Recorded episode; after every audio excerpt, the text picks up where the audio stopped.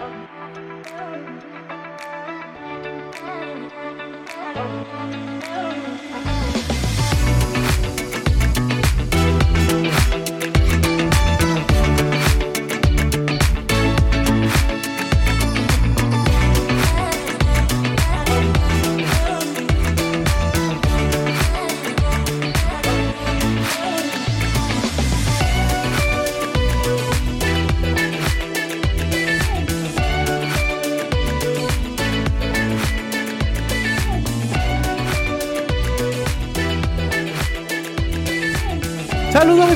la puerta del closet. Soy Ángel Hernández.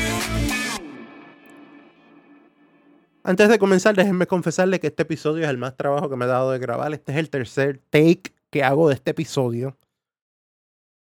Porque no me quiero ir en un rambling de hablar incoherencia. Pero tampoco quiero hacerlo sentir mal. Pero tampoco quiero hablar al vacío. Así que estoy tratando de hilar un mensaje centrado, sin irme en un rambling, sin que nadie se sienta ofendido y sin que se, malentienda lo que voy a hablar aquí. Esta es el tercer, la tercera vez que grabo este episodio.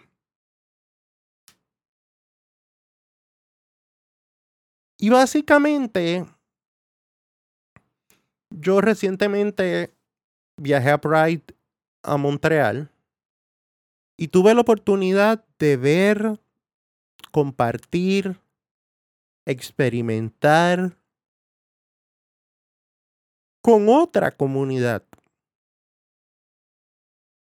con una comunidad diferente, con una comunidad donde todos, todas y todos son bienvenidos.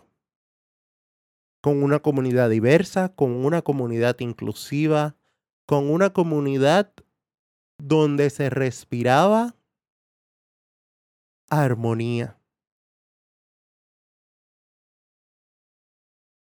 Y esto lo digo para poder comenzar derecho con el mensaje. Nuestra comunidad está dividida separada y en crisis.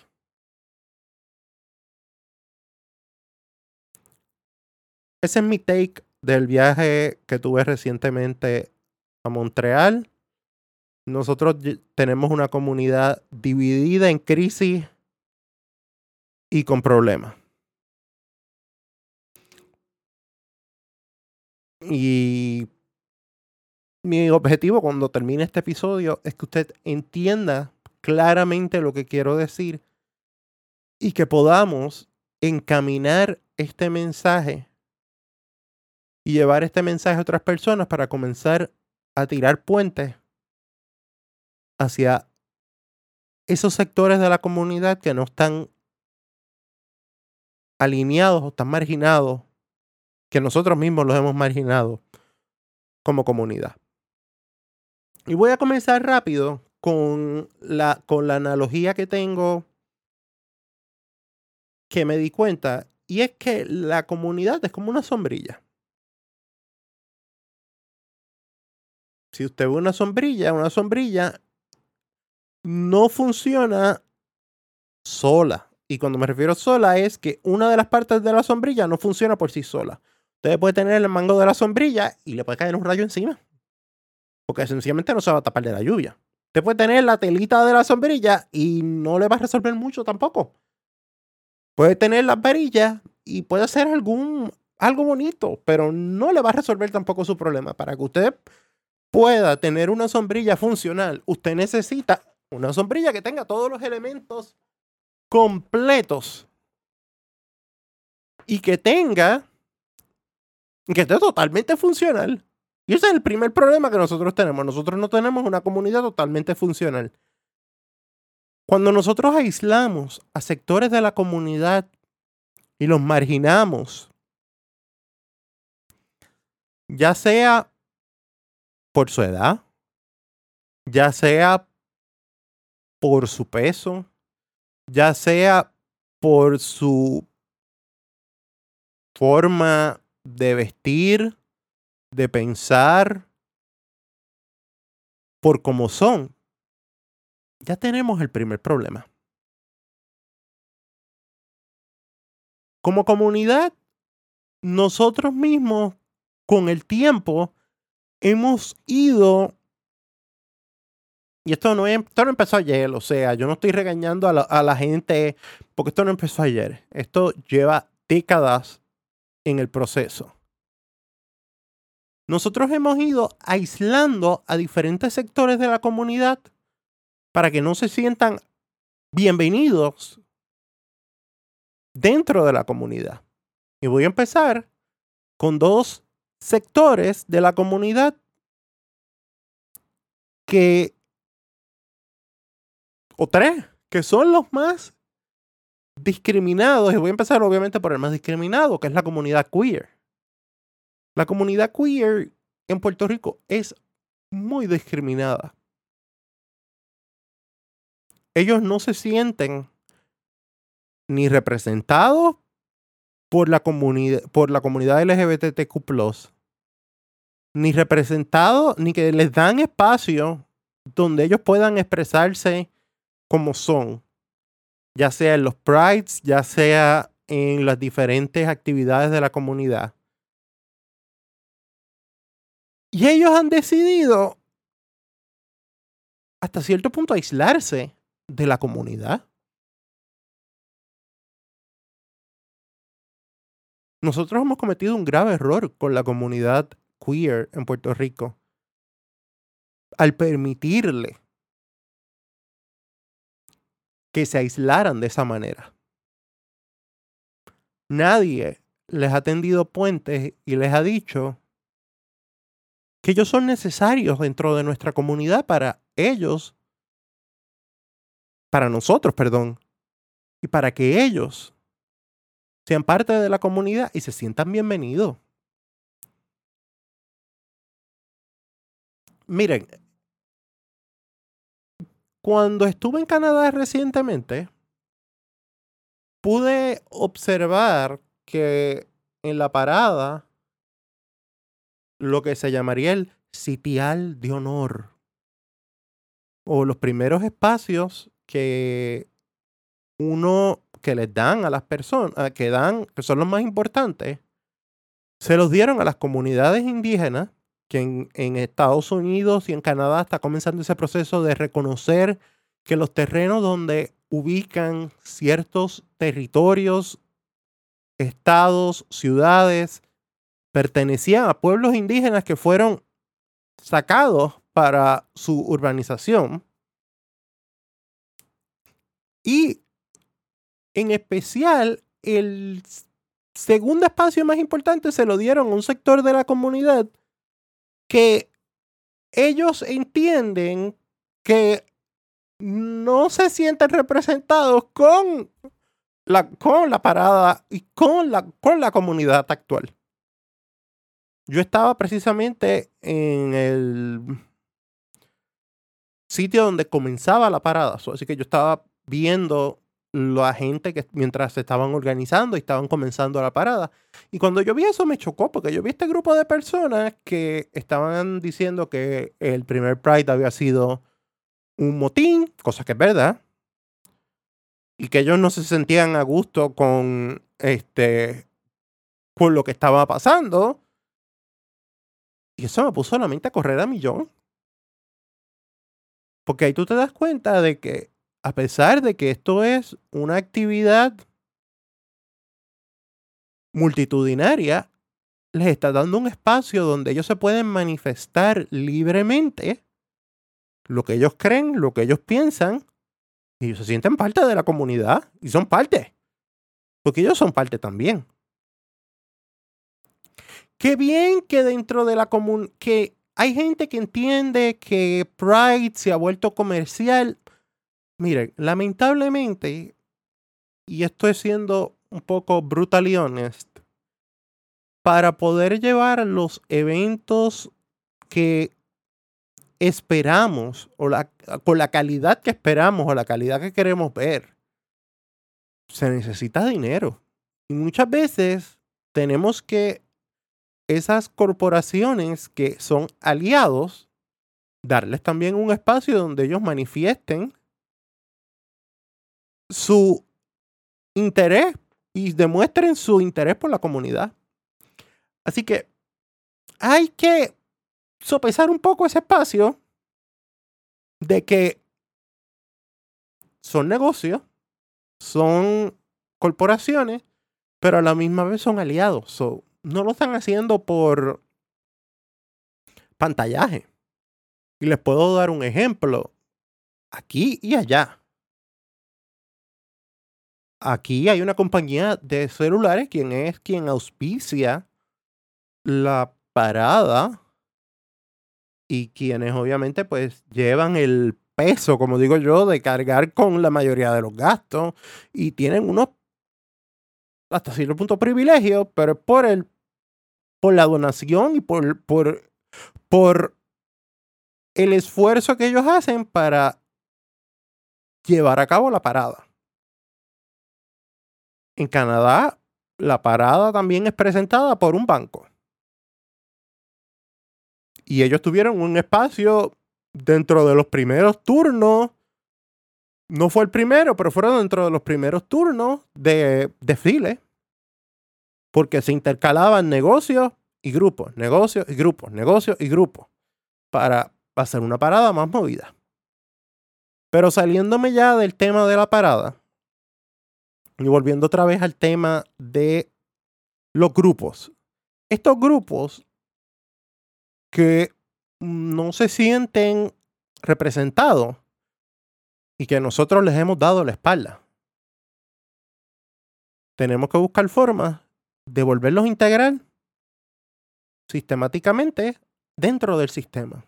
Darles su espacio. No es amoldarlos a lo que ya tenemos, no, porque esa no es la intención. Mi intención es, o sea, nos quejamos de las terapias de conversión y pretendemos convertir a la gente a, a que todo el mundo sea lo mismo. No, no. Esa no es la intención. La intención es ese espacio de personas queer que lamentablemente hoy día no se sienten representadas, traerlos a darle su espacio para que ellos puedan sentirse identificados con la comunidad. El segundo grupo del que voy a hablar es el de los Bears. En Puerto Rico hay mucho discrimen contra la comunidad Bear. No necesariamente porque hay gente que los considera pues que son unas personas que están enfermas, que hay personas que los consideran que no les gustan físicamente, pero miren, hay una cosa, que es que no te guste a alguien físicamente y otra es la falta de respeto. Usted no le puede agradar a una persona ver porque usted sencillamente piensa que se ve diferente ante los ojos de otra persona. Y estoy tratando de ser sumamente cuidadoso. Yo sé que se utilizarían otros términos, yo no los voy a utilizar. Como ver, yo no lo voy a utilizar porque sería insultarme a mí mismo. Pero, lamentablemente, la fina línea entre la discriminación y el gusto la, la hemos sobrepasado. Aquí hay gente que te ve y te dice, ay, eh, ese gordo. Y especialmente nada más y nada menos que en sitios como Grindr, Scruff, usted ve eso en vivo y a todo color. No gordo, no viejo. Y vengo por, el edadismo es el tercer grupo, así que voy a cogerlo con calma. Pero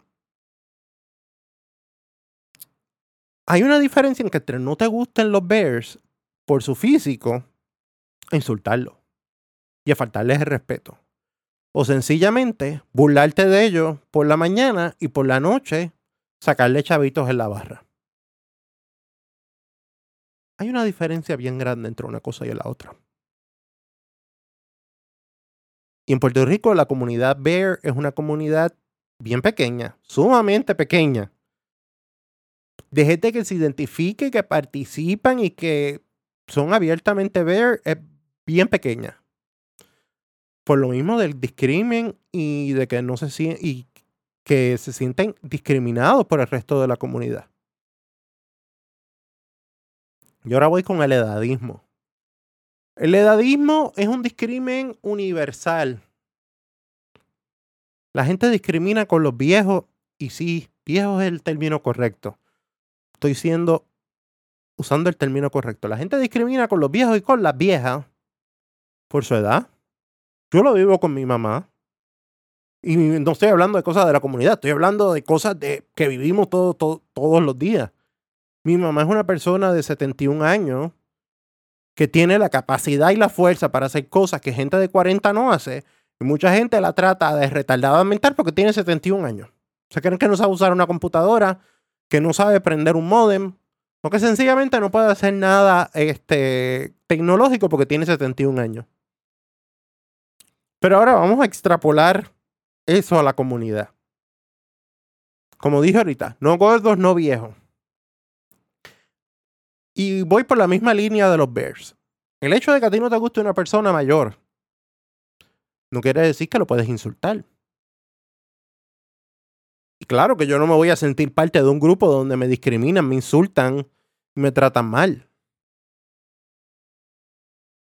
Número uno. Número dos, tenemos que entender que mucha de la gente que hoy día están en sus 50 y en sus 60, que son parte de la comunidad,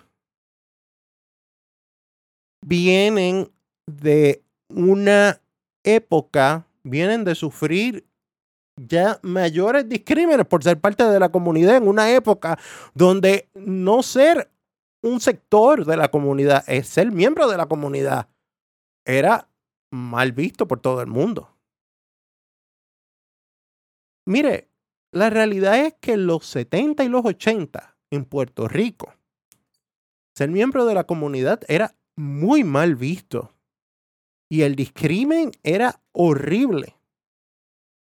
O sea, si usted hoy día se siente discriminado por ser miembro de la comunidad, váyase 30 o 40 años atrás y hablamos.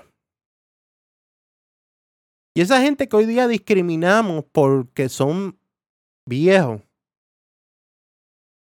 ellos ya han sufrido mucho discrimen. Inclusive, para quien no lo sepa, el único asesino en serie que ha habido en Puerto Rico, el único, atacó la comunidad LGBTQ en los años 70, en los años 80. Se llamaba el Ángel de los Solteros porque específicamente atacaba a hombres que mm, eran miembros de la comunidad, pero no eran abiertamente miembros de la comunidad. Ese caso me gustaría para el año que viene tocarlo y analizarlo, porque es un caso bien profundo y fallecieron personas muy prestigiosas de la comunidad que no, como les digo, la mayoría, algunos eran miembros abiertos de la comunidad, pero algunos no eran miembros abiertos de la comunidad. Y este causó un terror horrible. Así que la gente que estamos discriminando hoy día porque tienen 50, 60 años, sufrieron en los 70 y en los 80 un discrimen horrible. Y sufrieron cosas que usted y yo no hemos sufrido, que es un asesino en serie.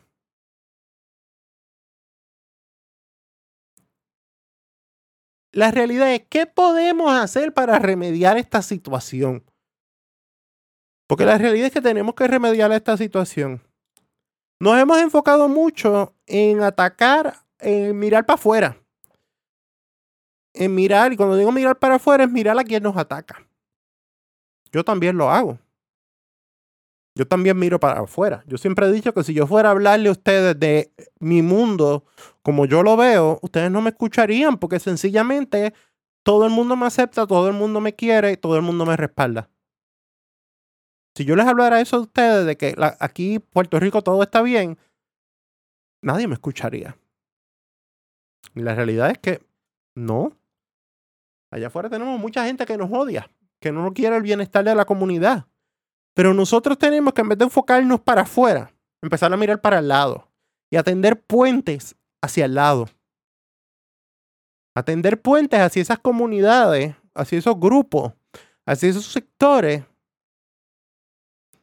que por mucho tiempo han sido discriminados y han sido lanzados fuera de la comunidad. Y lo voy a decir como lo siento, los hemos lanzado fuera de la comunidad porque no representan el estandarte de lo que es ser miembro de la comunidad. Miren, señores, cada uno aquí es diferente. Yo soy diferente a usted que me está escuchando. Diferente físicamente, emocionalmente, espiritualmente, sexualmente. De todas maneras, soy, soy diferente a usted que me está escuchando. Todos somos diferentes. Pero en la diferencia es que hay una comunidad diversa y fuerte. Usted no puede tener una comunidad diversa y fuerte cuando todo el mundo son blancos de ojos azules y musculosos.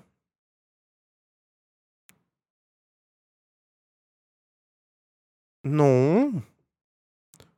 O en el caso de las mujeres, y me disculpan que algunos pretenden que la comunidad de lesbianas sean mujeres troqueras que cambian goma. No. Hay mujeres femeninas, hay mujeres troqueras, hay mujeres butch, hay, ¿sabes? Hay diferentes tipos de mujer, y hay diferentes tipos de hombre, y hay diferentes tipos de queer, y hay diferentes tipos de, de trans, hay diferentes tipos. Y no podemos. No podemos caer en encajonar a que la comunidad es un, ¿sabe? un solo sector. Lo primero que tenemos que hacer es empezar a tender puentes. Tender puentes requiere de tres cosas. Voluntad, madurez y cojones o varios. Hay gente que le faltan dos. Hay gente que le faltan tres. Yo desde aquí les digo saque la voluntad, saque la madurez, saque los ovarios o los cojones y empieza a tender puentes. La comunidad somos todos. Todos, no algunos. Y ya es hora de que dentro de dos, tres años, estoy, obviamente, tender puentes no se puede hacer en una semana. En una semana no vamos a tener a todo el mundo, porque ya bastante suspicacia tienen muchos sectores de la comunidad con cuando empecemos a tirar puentes van a decir, lo están haciendo porque quieren chavo, no están haciendo porque... Y es normal. Van a tener suspicacia, van a tener temores, se van a sentir incómodos. Porque ellos, mm, al sentirse rechazados, Muchas de estas personas han creado un escudo. Por ende, tenemos que empezar a tender puentes. Nosotros ir donde ellos. Nosotros conversar con ellos. Nosotros indagar cuáles son sus necesidades. ¿Cómo podemos hacer que ellos crezcan y prosperen dentro de la comunidad? Y lo más importante es darle su espacio dentro de la comunidad. Si usted tiene una barra, haga una noche queer. Si usted tiene una barra, y no lo haga porque, porque es, es sacar chavo, no lo vea por, en el aspecto de sacar dinero. No, haga una noche queer. Dele un espacio donde ellos puedan ser libres una noche sin que nadie lo juzgue. Y el que lo juzgue, métale una pata por el fondillo y sáquelo del local. tenemos que empezar a tender esos puentes y crear esos espacios donde nosotros vayamos donde ellos y podamos ser nosotros quienes le tendamos los puentes y los recibamos dentro de la comunidad.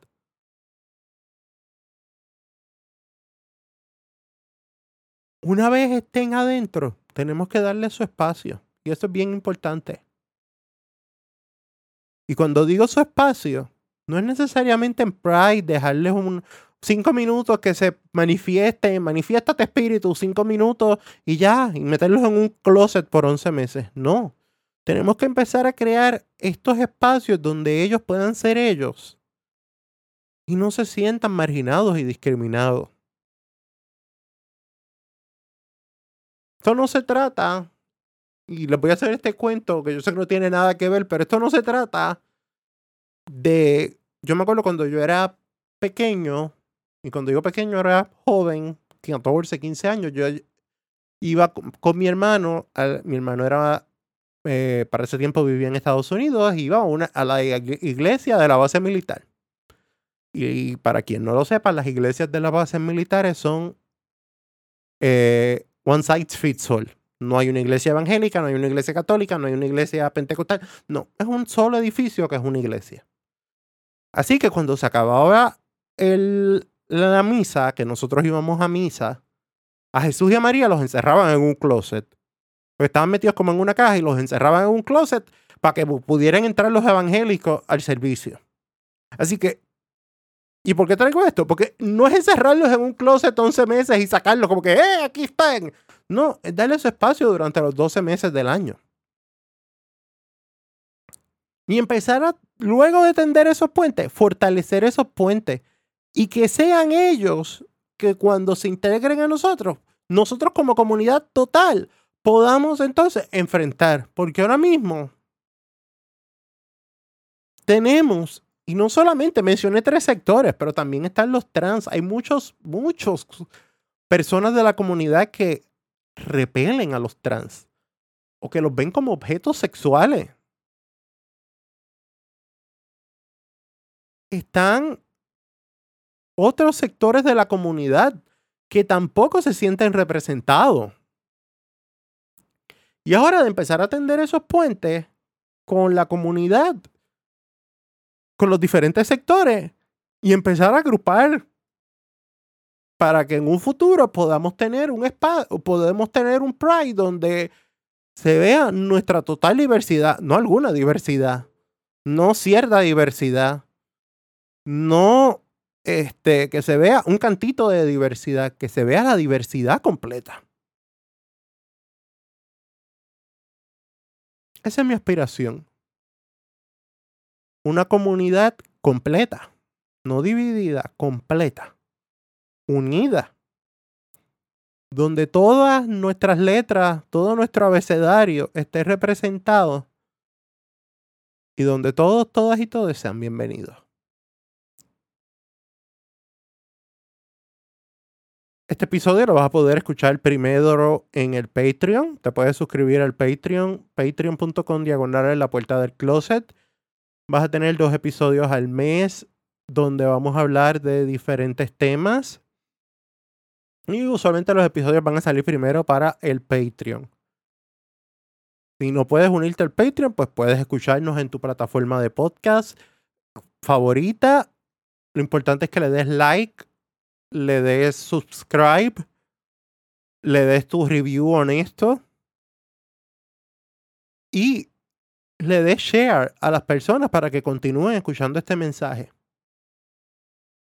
Nos sigas en Facebook, nos sigas en Instagram, bajo en la puerta del closet. Búscanos. Allí siempre ponemos información.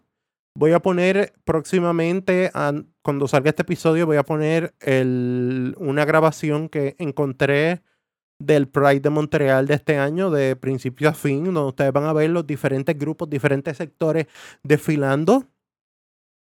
Y el próximo mes les voy a hablar en los podcasts del próximo mes de octubre. Ya vamos corriendo, diablo, ya el año se está acabando. Vamos a hablar de dos temas muy interesantes. Si no, si no pasa nada, que me cambie el calendario Vamos a hablar de dos temas muy interesantes que también vienen de mi visita a Montreal. Vamos a hablar de los diferentes eh, fetish o fetiches o grupos eh, de la comunidad BDSM y cómo ellos están creciendo en otras partes del mundo Y en especial vamos a tener un uno de los episodios, vamos a hablar del pop play. Mientras estuve allá, tuve la oportunidad de, en los community days, interactuar con un grupo de personas que practican este tipo de roleplay que necesariamente no tiene que ver con sexo, ni tiene que ver con relaciones sexuales, ni otra cosa. Y les voy a sacar un espacio para explicarle, porque hasta un libro, una, hay escrito el primer libro sobre pop play, se escribió por un mm, pop, por un poppy de Montreal. Y es el primer libro que explica en detalle lo que es el pop play, lo que es este tipo de interacción handler, eh, poppy y todos los juegos y toda la situación que hay durante este roleplay. Es algo que me pareció sumamente interesante y que quiero discutir con ustedes porque estamos empezando en Puerto Rico a ver personas que practican pop play, pero lo practican en solitario. No estamos viendo por lo menos yo no he visto grupos, grupos de pop play. Y me, y me parece que es algo que va a empezar dentro de los próximos años a crecer. Y es bueno que lo escuchen primero aquí, que conozcan del tema y que no se hagan una mala idea de sobre o que hagan un juicio sobre este tipo de actividad. Así que el próximo mes vamos a tener esos dos episodios. Así que esto es la Puerta del Closet, un podcast de la comunidad LGBTQ, donde todos, todas y todos son bienvenidos. Hasta la próxima.